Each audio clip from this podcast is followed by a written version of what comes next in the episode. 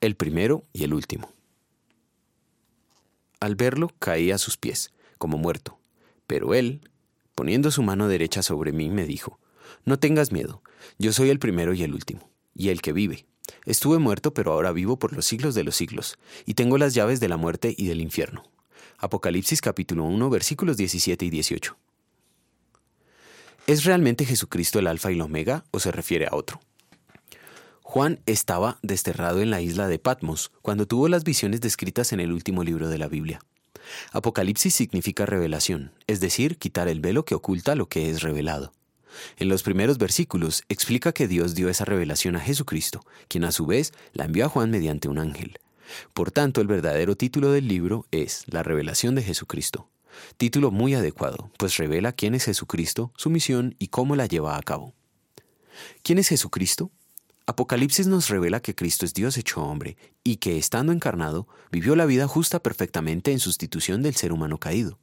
También nos revela que murió inmolado, en sacrificio vicario, pagando el castigo merecido por esa humanidad caída merece. ¿Cuál es su misión? Puesto que su obra redentora pagó el precio de la salvación para la humanidad, quienes son beneficiados con ella han sido incorporados al pueblo de Dios como reyes y sacerdotes. Junto con Cristo, gobiernan espiritualmente sobre la tierra, llevando la salvación hasta el último rincón a través de la predicación de la ley y el Evangelio. Sin embargo, Satanás, en franca oposición al reino de Cristo, lo resiste activamente, engañando a la humanidad por medio de portentos milagrosos que sus ministros ejecutan con cierto éxito mientras persiguen a la iglesia militante. Entre los ministros de Satanás destaca el anticristo. Cristo revela que Satanás y sus inmediatos colaboradores son los primeros en ser lanzados al fuego eterno. Los siguientes en ser condenados a la segunda muerte, el lago de fuego, son los que rechazaron definitivamente la redención obrada por Cristo.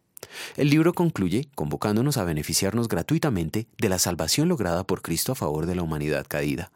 En gratitud vamos a querer evitar el descuidar una salvación tan grande, teniendo presente lo dicho en Apocalipsis 1.3. Oremos. Señor Jesucristo, Cordero de Dios, digno eres de recibir el poder, las riquezas, la sabiduría, la fortaleza, la honra, la gloria y la alabanza. Porque tú fuiste inmolado y con tu sangre nos has redimido para Dios de todo linaje, lengua, pueblo y nación. Nos has hecho para nuestro Dios un reino y sacerdotes, solo por gracia. Amén.